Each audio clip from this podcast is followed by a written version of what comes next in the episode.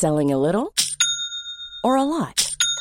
Shopify helps you do your thing however you cha-ching. Shopify is the global commerce platform that helps you sell at every stage of your business. From the launch your online shop stage to the first real life store stage, all the way to the did we just hit a million orders stage. Shopify is there to help you grow. Shopify helps you turn browsers into buyers with the internet's best converting checkout. 36% better on average compared to other leading commerce platforms because businesses that grow grow with Shopify. Get a $1 per month trial period at shopify.com/work. shopify.com/work. Bonsoir à tous, très heureux de vous retrouver dans l'heure des Pro 2 du vendredi. L'émission démarre juste après le rappel de l'actualité. Isabelle Piboulot, il est quasiment 20h. Bienvenue sur CNews. La motion de censure du Rassemblement national débattue après minuit, soit à l'issue des débats sur le projet de réforme des retraites à l'Assemblée nationale. Un horaire qui devrait conduire à un vote vers 2h ou 3h du matin. Cette motion a été déposée mercredi par Marine Le Pen, mais elle n'a aucune chance d'être adoptée, la gauche ayant fait savoir qu'elle n'apporterait pas ses voix. Trois membres du groupuscule d'ultra-droite des Barjols reconnus coupables d'association de malfaiteurs terroristes pour avoir fomenté un projet d'assassinat d'Emmanuel Macron en 2018. Le tribunal correctionnel de Paris les a condamnés à des peines de 1 à 3 ans ferme et un quatrième membre à du sursis pour détention illégale d'armes. Neuf autres personnes ont en revanche été relaxées. Nous sommes prêts à un conflit prolongé en Ukraine. C'est ce qu'a déclaré Emmanuel Macron à Munich. En conférence sur la sécurité, le chef de l'État a appelé les alliés de Kiev à être crédibles quant à la durée du conflit. Il a également rappelé la nécessité d'intensifier le soutien à l'Ukraine, estimant que l'heure n'était pas au dialogue. Et pour m'accompagner ce soir autour de la table, Véronique Jacquier. Bonsoir, chère Véronique, entourée de maître Dylan Slama. Bonsoir à vous, avocat pénaliste, spécialiste également du, euh, du droit routier. Merci d'être avec vous. Émission largement consacrée aux derniers développements dans l'affaire Pierre Palmade. Vos euh, analyses nous seront précieuses, tout comme celle d'Amaury Bucco du service police-justice. Bonsoir, cher Amaury. Nos habitués du vendredi sont là également. Patrick Roger, directeur général de Sud Radio. Bonsoir, Frédéric Durand, directeur d'inspiration politique. Bonsoir, cher Frédéric. Pierre Palmade ne dormira pas en en prison ce soir, mis en examen mais pas placé en détention provisoire après le terrible accident causé euh, vendredi, notamment sous l'emprise de cocaïne. L'humoriste de 54 ans a été placé ce soir sous contrôle judiciaire avec obligation de port de bracelet électronique. Quant aux deux autres passagers qui étaient dans la voiture avec lui, ils sont euh, placés pour le moment sous le statut de témoin assisté. On va développer tout ça. On va se poser euh, toutes les questions que vous vous posez chez vous. Mais d'abord, direction le direct et le tribunal judiciaire de Bonsoir Régine Delfour, accompagnée de Charles Pousseau. Merci d'être en direct. Fin d'une longue journée donc euh, au tribunal de Melun aujourd'hui et à l'arrivée, on va dire un, camouflet pour, euh, pour le parquet qui avait requis la détention. Quelles sont les, les conditions et les dernières infos autour de ce contrôle judiciaire, Régine?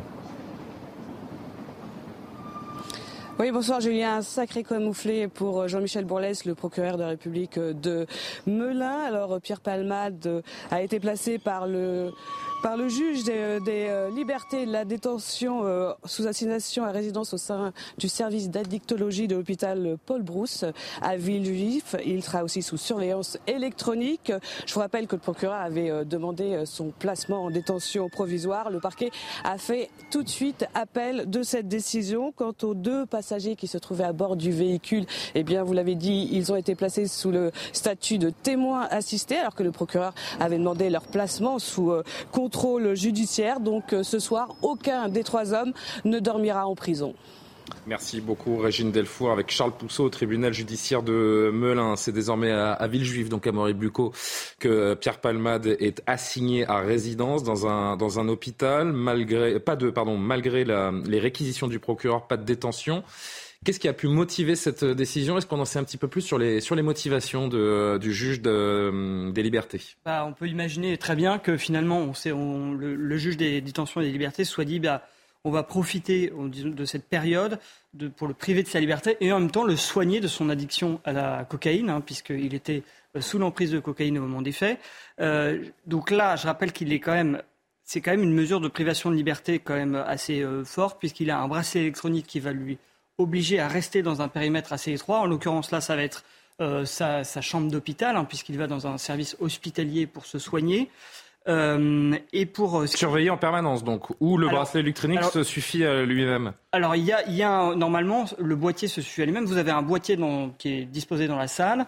Euh, vous avez le bracelet, il est fixé en général à la cheville. Ça peut être aussi au poignet.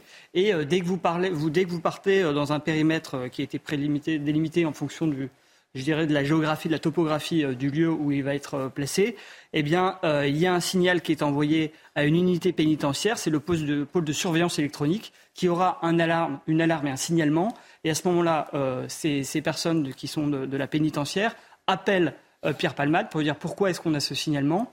Et puis s'ils n'ont pas de réponse, à ce moment-là, on envoie la police. Maître Slama, est-ce que, euh, c'est la question que les gens qui nous regardent se posent, hein, elle est peut-être évidente pour vous, mais, mais je me fais ce relais tout de même, est-ce que Pierre Palmade bénéficie ce soir d'un régime de faveur? C'est la question qu'on se pose. Est-ce que vous êtes surpris par cette décision?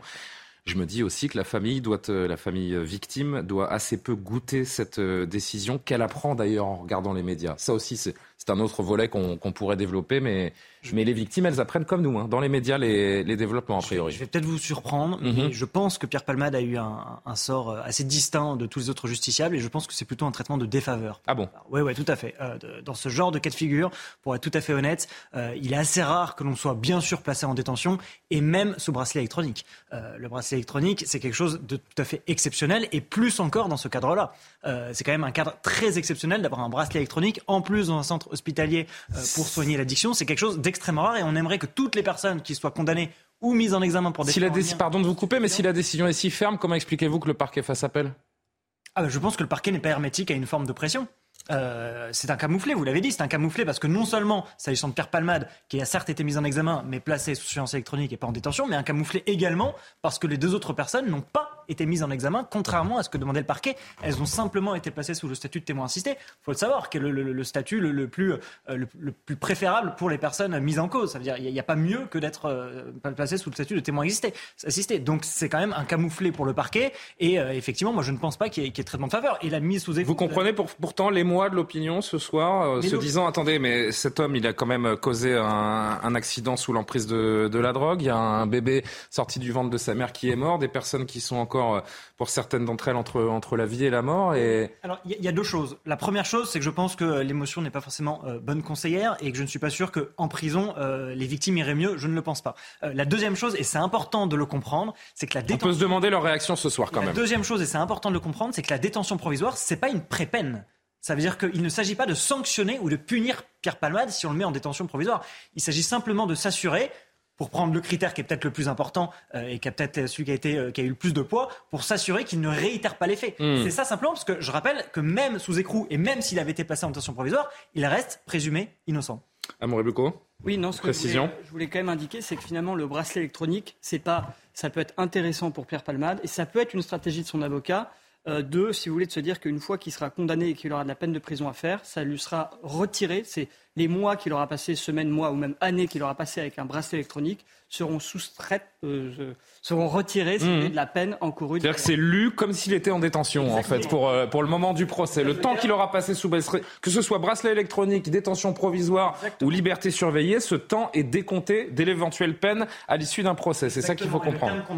Donc il s'en sort bien, pardon de le dire de cette façon. Même sous bracelet électronique, il est sous écrou, il est écroué. Donc il fait partie de, euh, de la population. Est-ce que vous diriez qu'il y a une forme de victoire pour la défense de Pierre Palmade ce soir oui, bien sûr. Euh, si vous voulez qu'on arrive à renverser ce que souhaitait le procureur, ça veut dire une audience avec le procureur qui demande quelque chose à la gauche et euh, à la droite la défense. Euh, celui qui a gagné, bien sûr, c'est la défense. Et d'ailleurs c'est pour ça que le ministère public fait appel. Donc oui, c'est une forme de victoire. Réaction sur le plateau, Frédéric Durand. Oui, non, parce qu'il y avait une justification du parquet à cette demande de mise en détention provisoire. C'était la récidive.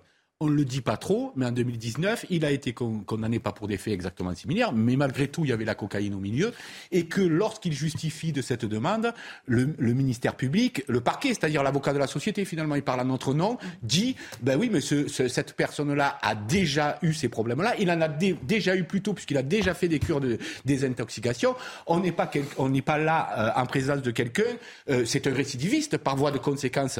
Et donc, euh, moi, je pense que la réclamation du parquet justifié. Au-delà de l'émotion, au-delà, au-delà de l'émotion euh, suscitée dans, l'opinion publique, je pense que la question de la récidive est une question qui fait entendre aux gens que. Je vais... Euh, Même s'il n'y a pas de danger Bah oui, non, immédiat. ce que je veux dire, c'est que dans un hôpital avec un bracelet électronique, dans un centre d'actéologie, comment voulez-vous qu'il récidive? Il ne peut pas récidiver. Il y a le message qu'envoie la justice mettre. je- je- dis juste que lorsque vous dites que la demande qui a été faite par le parquet était, euh, euh, euh, comment dire, plus pénalisante pour lui que pour le justiciable moyen, je dis qu'il faudrait voir les cas de récidive à ce compte-là. Il ne faut pas comparer quelqu'un qui serait à ce premier coup ou quelqu'un qui Oui, aurait mais déjà dans la solution qui a été trouvée, le Ah, risque oui. de récidive est Oui, écarté. On est d'accord, mais Donc je ne pense pas qu'il ait été, comme vous le dites, J'ajoute- plus maltraité qu'un autre justiciable dans la mesure où il y a récidive. Non, mais c'est une décision normale ce soir. C'est ça le pire. C'est ça le pire. C'est que vous êtes suspecté d'homicide. Vous n'allez pas en détention. La gravité des faits n'entre pas dans la décision du juge.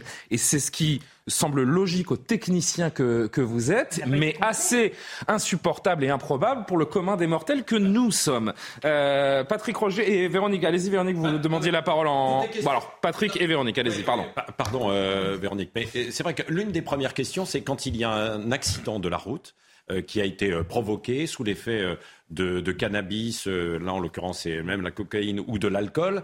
Que se passe-t-il? Et, et à partir du moment où il y a eu euh, une victime en face, la personne n'est pas forcément, le conducteur n'est pas placé en détention provisoire dans la plupart des cas. Oui, voilà. tout à fait. Donc c'est exactement la même chose, quoi. Qu'il y ait récidive ou pas. Donc euh, c'est vrai que par rapport à ça, c'est probablement là- là-dessus que, que s'appuie euh, le magistrat pour prendre en fait ces décisions. Non mais on nous, Là- pardon encore une fois de mettre les pieds dans le, poids, dans le plat, mais euh, on nous parle souvent de, de, de principes de précaution euh, dans le domaine de, de la justice, qu'il est, qu'il est souvent oublié. Eh bien, j'ai envie de dire encore une fois, ce, ce principe-là n'est pas Avec mis, un euh, bracelet n'est pas mis en application. hôpital, il ne peut Quel pas signal récidiver. Il ne peut pas récidiver avec un bracelet électronique. Ça sonne automatiquement. On va le chercher. Il ne peut pas sortir.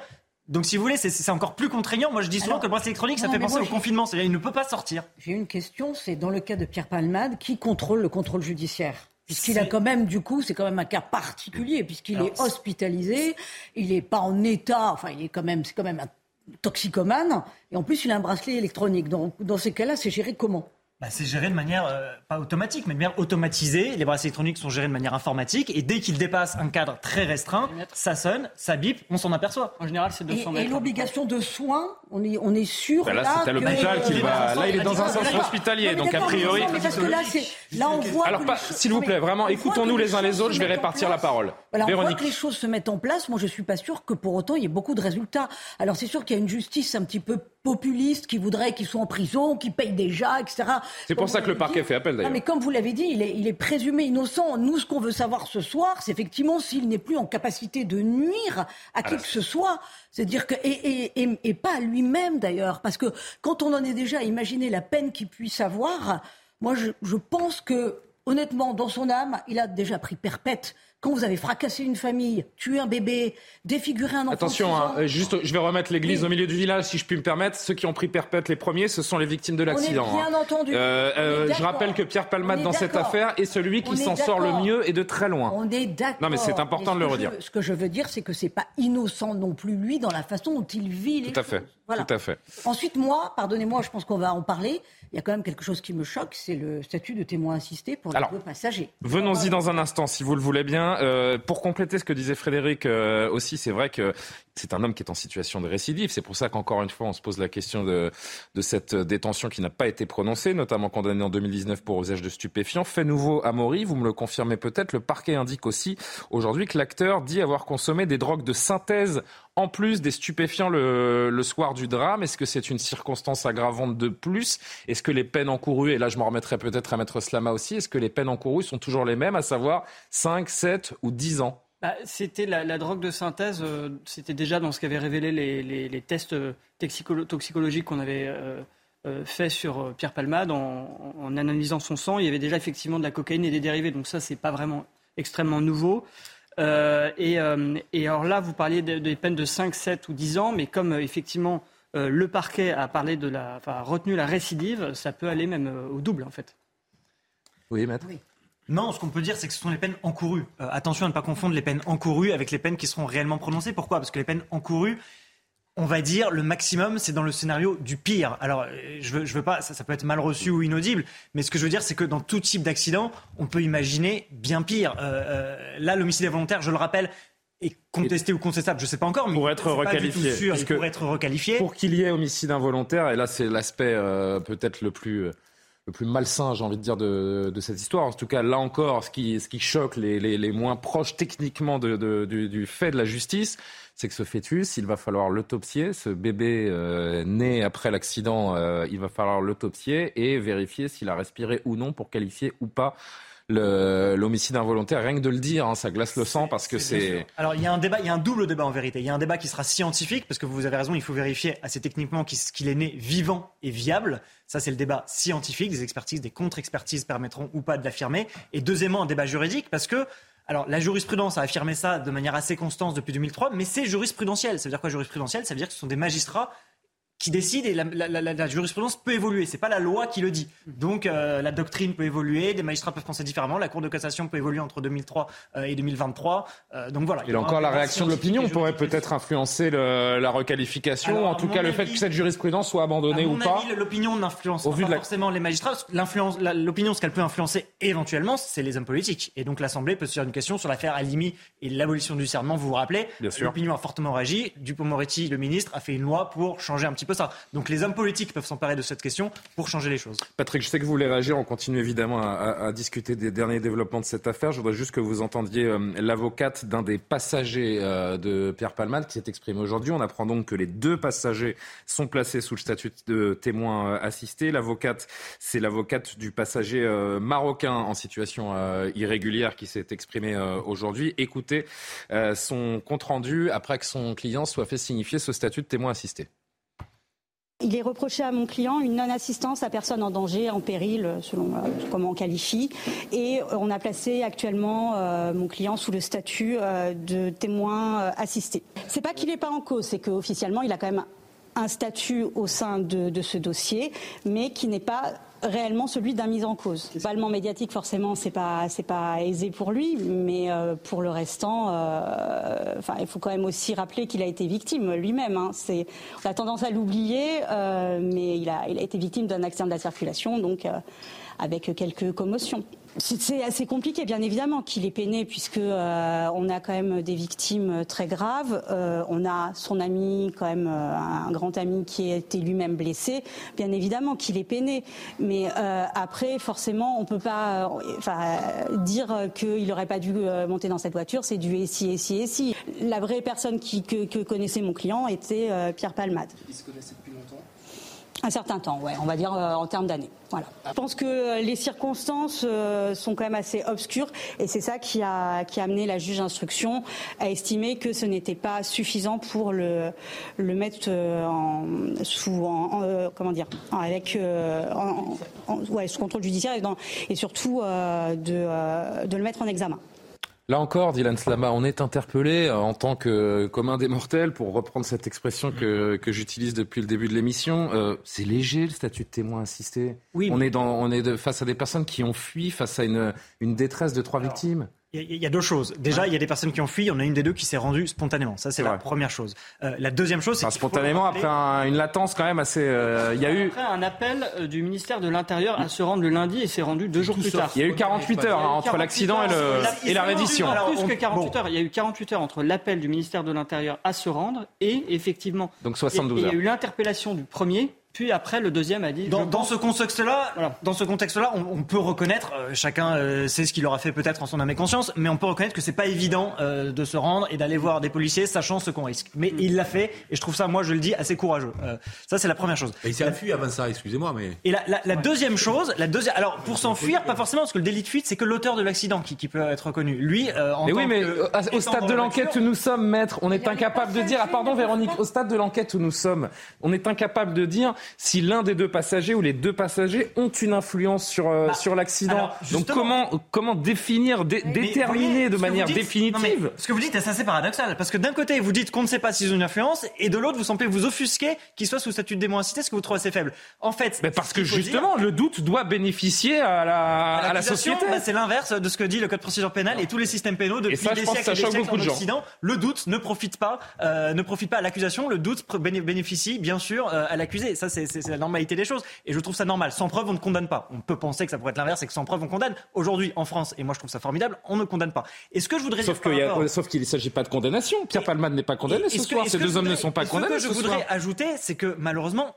on, débat et on essaie d'éclairer les téléspectateurs, et c'est bien, mais je veux ajouter une chose, on n'a pas accès au dossier.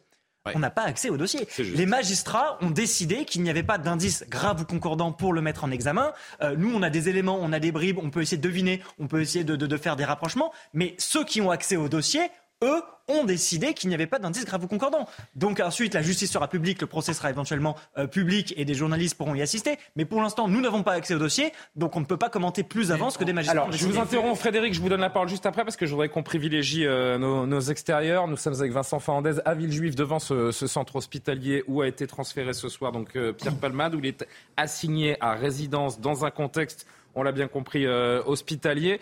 Vous venez d'arriver sur place, euh, Vincent, le, contexte, et puis surtout, est-ce que vous avez pu glaner euh, un peu d'informations sur les, sur les conditions de, l'hospitalisation, de la, de la détention, enfin de l'assignation à résidence plutôt dans ce centre hospitalier pour Pierre Palmade?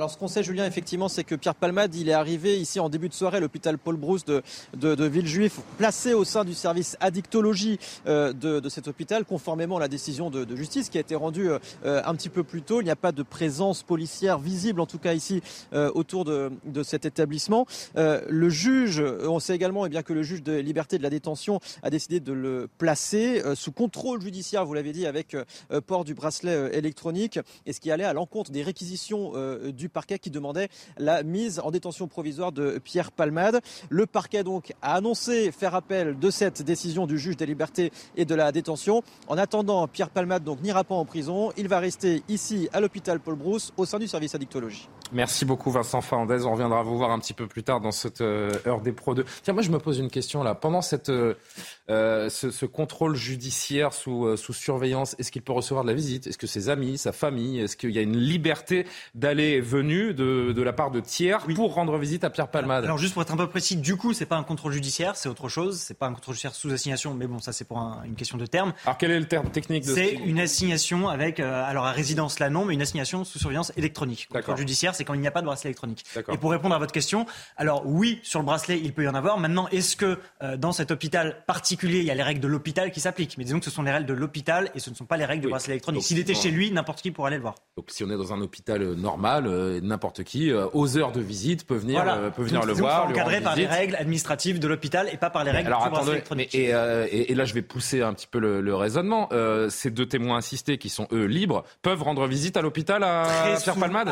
Non, non, il y a très vraisemblablement une interdiction de rentrer en contact. Alors, je, ça n'a pas été dit, mais honnêtement, pour le coup, c'est quelque chose d'extrêmement classique. Important de le... Interdiction de rentrer en contact entre les individus. C'est vrai que là, il y a un certain nombre d'interrogations quand même qui se posent par rapport au bracelet électronique, parce qu'on on a vu dans beaucoup d'histoires des gens qui sont allés euh, de nouveau euh, commettre euh, des, faits alors qu'ils avaient déjà le bracelet électronique. on sait qu'ils peuvent échapper à la surveillance, quoi. Et donc là, ils sont dans un hôpital. C'est pour ça que je disais que tout à l'heure, par rapport en fait à un certain nombre d'accidents de la route qui sont provoqués par, par des chauffards et quand il y a de l'alcool, tout le monde n'est pas mis en détention provisoire. Certains peuvent l'être s'il y a de la récidive ou s'ils représentent un danger véritablement pour la société, ce qui peut être le cas quand il y a des gens qui sont addicts. Lui, euh, là on sait quand même qu'il était sous le coup de la récidive, que lui-même l'a avoué, bien sûr, il est, est addict totalement, donc là il va être traité pour cela. et en même temps, finalement, on ne le place pas en détention provisoire, mais on le place dans un hôpital avec un bracelet électronique et il peut très bien s'échapper. Il peut très bien s'échapper, contrairement à une cellule, à une prison. Et là, dans ces conditions, si je pousse le raisonnement, si je pousse le raisonnement, non mais si je pousse le raisonnement, il peut de nouveau euh, être un danger pour la société. Est-ce qu'il n'y a pas un système GPS C'est probablement la raison qui, pousse le parquet à faire appel. Amaury, il y a un système de localisation sur les. En fait, vous avez un boîtier qui est placé dans une salle. Voilà. Oui, mais alors attendez, ce qui se passe, effectivement, juste pour rejoindre ce que vous dites, ce qui se passe, c'est que s'il s'éloigne trop loin du boîtier, donc au-delà du périmètre qui lui a été octroyé, ça sonne, mais mais à ce moment-là, il y a quand même un processus qui se met en place et c'est pas tout de suite qu'il est. Non, il a voilà, il a franchement, il peut avoir environ 24 heures pour, euh, pour effectivement euh, faire ce qu'il veut. Oui, ça c'est vrai. Donc il y a une légèreté de la surveillance. Cas, les services pénitentiaires sont immédiatement bah, prévenus. Ah, c'est pour ça que tout à l'heure j'ai posé la question de qui contrôle le contrôle judiciaire. C'est exactement pour Pourquoi vous dites qu'il n'y a pas de légèreté dans la surveillance? Parce que Patrick, ce que nous dit Patrick est frappé du saut du bon sens. En effet, s'il y a une latence entre le moment où ça sonne et le moment où on vérifie où la personne mise en cause et, euh, se situe, bah, cette personne, en l'occurrence, si elle a une vraie volonté d'échapper à la position de la justice, peut le faire ou du moins tenter de le faire. On n'est peut-être pas en état de s'échapper. Hein. premièrement, le risque zéro n'existe jamais. Et je vais vous dire, euh, à ce compte-là, si on va dans les exceptions, en détention, on peut s'évader. Vous voyez, parce que, et d'ailleurs, je vais aller plus loin. quand on est sous bracelet, non mais quand on est sous bracelet électronique et qu'on ne respecte pas, vous savez que c'est considéré juridiquement comme une évasion et on peut être poursuivi pour ça. Donc oui, on peut toujours s'évader et en prison. Autre chose, c'est considéré comme une évasion et bien sûr que si jamais euh, il venait à faire ça, moi je pense qu'il serait immédiatement, bien sûr, rattrapé euh, par la patrouille et surtout à ce moment-là placé en détention. Oui, évidemment. S'il contrevient, contrevient à ce contrôle, évidemment, c'est détention, euh, détention directe et c'est évidemment pas dans son intérêt. Il est 20h23, on marque une courte pause. On se retrouve tout de suite. On poursuit les discussions. Euh, évidemment, on retournera à l'hôpital de, de Villejuif et on entendra d'autres témoignages. À tout de suite. Ah, on reprend les discussions dans l'heure des pros de juste après le rappel de l'actualité. Isabelle Piboulot. La motion de censure du Rassemblement national débattue après minuit, soit à l'issue des débats sur le projet de réforme des retraites à l'Assemblée nationale. Un horaire qui devrait conduire à un vote vers 2h ou 3h du matin. Cette motion a été déposée mercredi par la patronne du RN, Marine Le Pen, mais elle n'a aucune chance d'être adoptée, la gauche ayant fait savoir qu'elle n'apporterait pas ses voix. Alors que le 7 mars, une mise à l'arrêt de la France menace en raison de la réforme des retraites, la CGT de la chimie appelle à une grève reconduite dans les raffineries dès le 6 mars au soir. Une mobilisation qui pourrait mener à l'arrêt de certaines raffineries de pétrole. Le projet de réforme des retraites, lui, sera débattu dans l'hémicycle du Sénat à partir du 2 mars. Auchan dément catégoriquement les accusations d'avoir contribué à l'effort de guerre russe. Réaction à une enquête du Monde publiée dans la journée. Une collecte de produits destinés à l'armée de Vladimir Poutine aurait été organisée au sein de la filiale locale d'Auchan en Russie en mars 2022. Kiev a accusé l'enseigne de distribution française d'être une arme à part entière de l'agression russe. Véronique Jacqui et Frédéric Durand, Patrick Roger, Amoré Bucco, Maître Dylan Slama, toujours autour de la table de l'heure des pros du vendredi pour revenir sur euh, l'information de la soirée. Pierre Palmade assigné à résidence au sein d'un service d'addictologie de l'hôpital de Villejuif après une garde à vue qui s'est conclue euh, aujourd'hui au tribunal judiciaire de, Melun, direction Villejuif, donc devant cet hôpital Brousse où vous vous trouvez euh, Vincent Fandez, où Pierre Palmade est désormais donc assigné à résidence dans une chambre d'hôpital. Pierre Palmade qui est arrivé ici en, début de soirée, euh, placé au sein euh, du service addictologie de l'hôpital. Il existe effectivement eh bien, dans cet hôpital un service spécialisé pour tout type euh, d'addiction baptisé Albatros. Ce service Albatros dispose notamment eh bien, d'un centre de référence lié à la consommation et à l'addiction à la cocaïne. Plus tôt dans la journée, Julien, effectivement, le juge des libertés et de la détention avait décidé de placer sous contrôle judiciaire Pierre Palmade avec port d'un bracelet électronique qui allait donc, vous le savez, à l'encontre désormais des réquisitions du parquet qui demandait son placement en détention euh, provisoire. Le parquet a donc décidé euh, de faire appel de cette décision, mais effectivement, en attendant eh euh, cet appel, Pierre Palmade va donc dormir, non pas en prison, mais dans une chambre d'hôpital, ici à l'hôpital Paul Brousse de Villejuif. Merci beaucoup Vincent Fernandez pour toutes ces dernières informations. Je voudrais qu'on revienne juste un instant pour dérouler le, fil de notre conversation parce qu'on ne s'est pas attardé quand même sur ces, deux individus, en tout cas peut-être pas assez à Morébu sur ces deux individus qui étaient les passagers euh, euh, de, Pierre Palmade, qui sont placés sous le statut de, témoins assistés. Euh, je me dis, ils ont, donc témoins assistés, c'est vraiment ce qu'il y a de plus léger hein, en termes de, contrôle.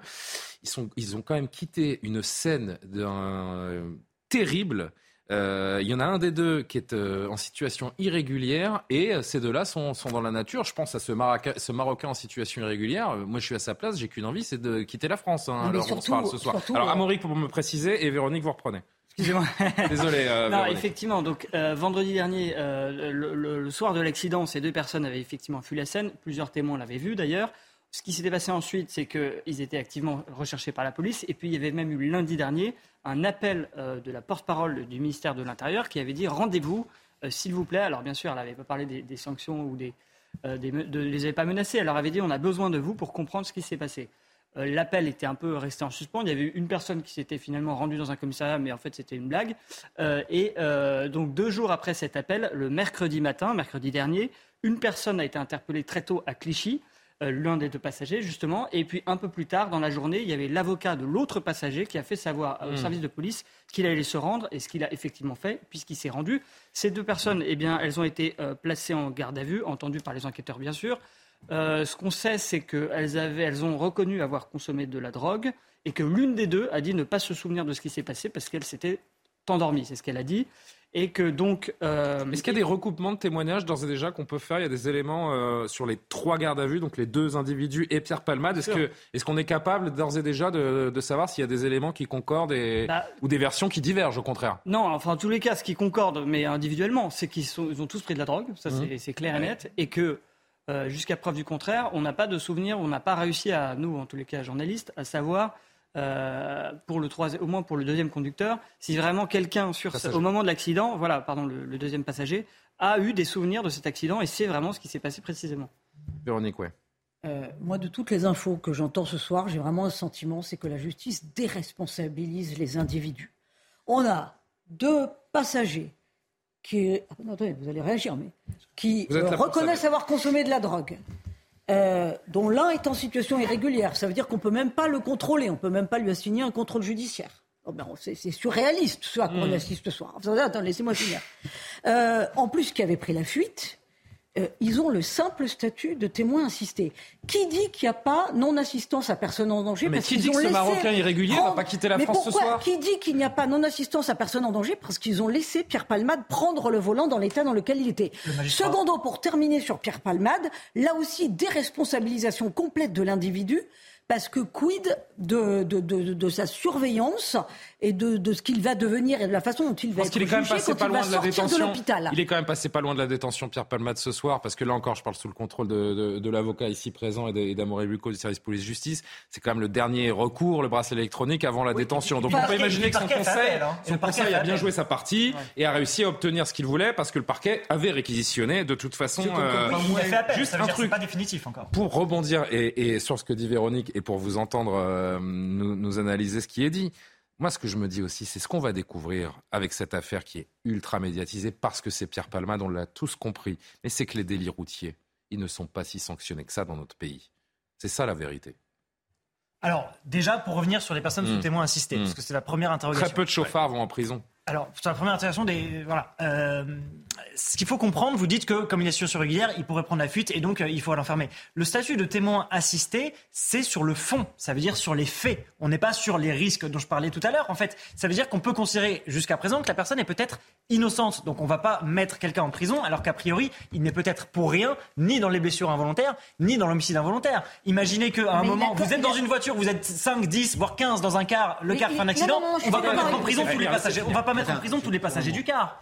Non mais entre mettre Non, mais- en prison Non, et mettre sous statut de témoin assisté, entre- complicité pas- ne, nous, ne nous chevauchons pas les uns les autres s'il vous plaît. Entre mettre en, en prison et mettre sous le statut de témoin assisté, je me dis que peut-être qu'il y a une demi-mesure, c'est celle qui est d'ailleurs euh, qui vaut pour Pierre Palmade, à savoir le bracelet électronique. Bah, alors, peut-être que ces deux individus-là, précis, on en a besoin. Pour être précis, pour être mis en examen, je vais pas être technique, mais article 80 du Code de procédure pénale, il faut qu'il y ait des indices graves ou concordants. Vraisemblablement, le magistrat a déclaré qu'il n'y avait pas pendant graves. 72 concordants. heures C'est pas- Julien. fuir n'est pas l'indice d'avoir commis une infraction. Pardonnez-moi, Pas du tout. C'est deux choses très différentes. Bien, deux mots. deux Frédéric, mots, Frédéric, Frédéric, Frédéric. Autant on peut comprendre effectivement qu'il n'y ait pas eu d'incarcération de, Pierre Palmade, on le met dans un hôpital, on le surveille, ok.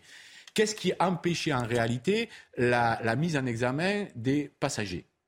Euh, Puisqu'il y a des indices, a priori, pour euh, le magistrat estimé que non, mais euh, ils ont été filmés. C'est d'ailleurs même pour ça qu'on a su qu'ils existaient. C'est parce qu'ils ont été filmés. Donc il y a bien des images. Mais Qu'est-ce qu'il y a comme indice? Non mais attendez, ben, des images déjà. Des- image de quoi? De quelqu'un dans une voiture? qui s'enfuit. C'est pas une infraction Non, qui s'enfuit. non. Qui Mais- s'enfuit. Mais c'est- c'est pas une infraction reprochée, c'est pas une infraction de- je me de s'enfuir d'un- Ben si, de ça, ben, a- priori, ou la, c'est ou la, ou la non-assistance de personnes en danger n'est pas une infraction, cas vous nous apprenez quelque chose, ou bien fuir un lieu et être pas, possiblement inculpé de, de, de, de non-assistance à personne. En danger en est une, auquel cas ne pas assumer cette responsabilité et avoir des images qui démontrent s'enfuir peut, peuvent faire partie de ces indices graves et concordants. Or, donc, nous ne comprenons pas, nous, nous, et, euh, que, le, que le magistrat, effectivement, ait fait ce choix-là. C'est tout à fait légitime de notre part, nous, citoyens, même en n'ayant pas accès au dossier, même ayant c'est Parce que, vous savez, on se fait tous un, un point de vue par rapport aux informations que nous avons. Votre point de vue, c'était de dire, par exemple, qu'il était courageux de se rendre euh, euh, dans pareilles circonstances. Moi, je pense que, un, il était lâche de s'enfuir, mais après, après chacun le voit avec sa conscience, c'est vrai aussi. Et deux, il s'est peut-être aussi rendu parce que tout simplement le premier étant appréhendé, il s'est dit qu'il valait mieux qu'il devasse les choses.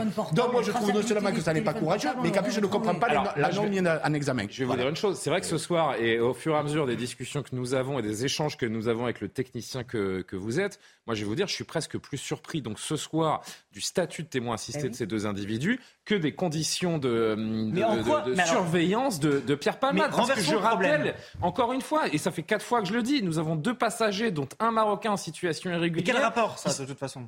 Bah parce que, Quel rapport avec la commission d'une bah, infraction bah parce que si je, suis, si je suis en situation irrégulière et susceptible, dans le contexte que l'on connaît en France, d'être expulsé du pays. mais quel rapport avec la commission de l'infraction Quel rapport ou avec la commission de l'infraction Le fait qu'ils soient en situation irrégulière? Non, mais par rapport aux mesures prises derrière. de plus pour cet individu. Mais c'est pas une raison de plus de penser qu'il est coupable, de vouloir se faire oublier. Mais qui peut s'enfuir plus facilement. Mais le contrôle judiciaire, c'est seulement si jamais il est mis en examen. Il n'y a pas de contrôle ah ben judiciaire. Mais c'est là qu'il est tragique. On parle pas la même langage. Vous confondez les deux, vous mettez la charrue dans les deux, si je peux me permettre que je dire que vous dites, on ne sait pas s'il est coupable, mais il peut pas s'enfuir. Vous confondez deux choses, à mon avis. Ce que j'essaie de vous faire comprendre et, ce que j'aimerais que vous m'expliquiez, c'est que c'est cet homme-là en particulier, ce, ce passager-là, il est susceptible d'avoir une implication dans, cette affaire, susceptible d'être euh, impliqué gravement dans cette affaire. Ni vous ni moi ne le savez. Et cet homme-là est dans la nature. Le fait qu'il soit irrégulier, je le mentionne, puisque ça lui donne une envie peut-être encore plus grande de se faire petit, de se faire oublier, voire de quitter le territoire. Je vais essayer d'être pédagogique. Euh, le processus qui se passe lors d'une ouverture d'information judiciaire et de tout ce qui s'est passé aujourd'hui, c'est un, y a-t-il des indices graves ou concordants pour le mettre en examen? Voilà. Là, on répond oui ou non sur le fond. On ne regarde pas qui est l'individu, s'il est étranger, s'il n'est pas étranger, au QTF. Ça, c'est un. Et c'est dans un deuxième temps, de manière subsidiaire, s'il est mis en examen parce qu'il y a des indices graves ou concordants, qu'on peut, que l'on peut éventuellement prendre des mesures de sûreté, contrôle judiciaire, interdiction de quitter le territoire, détention provisoire, voire passe électronique. Mais si on n'a pas le 1, si on n'a pas le 1, on peut pas accéder au 2. Et vous, vous voulez faire le 2 avant le 1. Vous nous dites. Vous, voulez que le 2 influence le 1. Ne vous méprenez pas. Je ne veux absolument rien. Je me fais le relais des gens qui nous regardent. Ce que vous nous expliquez, c'est que pour prendre quelques mesures, il fallait la mise en examen. Exactement. Très bien, on a compris. Donc si quelqu'un n'existe pas sur le territoire français légalement, a priori, il n'existe pas. On pouvait prendre un certain nombre de mesures en amont, comme la mise en examen, pour pouvoir justement prendre ces mesures en second. Mais la mise en examen ne se prend pas sur ces critères-là. La mise en examen se prend sur les indices. Laissez-moi répartir la parole parce que sinon c'est la foire d'empoigne. Patrick Roger. Oui, non mais euh, maître, euh, sur ces questions, parce qu'il y a quand même des indices, vous avez dit tout à l'heure, il n'y en a pas. Il y en a un certain nombre. Le magistrat estime que non. oui, non mais c'est le magistrat qui a le dossier. Qui a accès au dossier. Cela dit, quand on le regarde avec des, nos yeux objectifs, en ayant les quelques éléments. Non mais quelques éléments.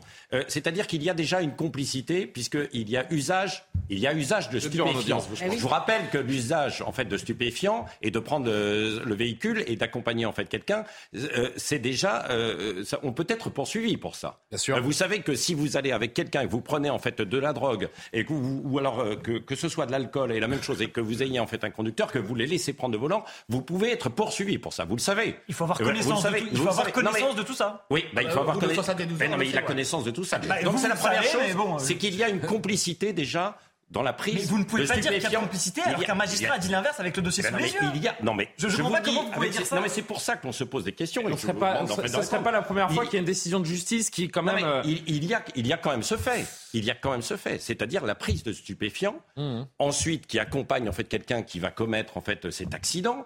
Derrière, donc, euh, il y a non assistance quand même, quoi qu'on en dise puisqu'il y a des gens, ils, ont vécu cet accident eux-mêmes. Il y a des gens qui sont en face d'eux, euh, qui sont dans un état grave, de gravité, et ils s'enfuient. Là, ce sont des indices forts, quoi. Donc je ne sais pas quels sont les éléments dont dispose le magistrat pour pouvoir simplement euh, les mettre euh, sous, euh, sous ce statut de témoin assisté, mais c'est assez étonnant. Une question. une question. Qui vous dit par exemple qu'ils n'ont pas appelé les secours avant de prendre la fuite?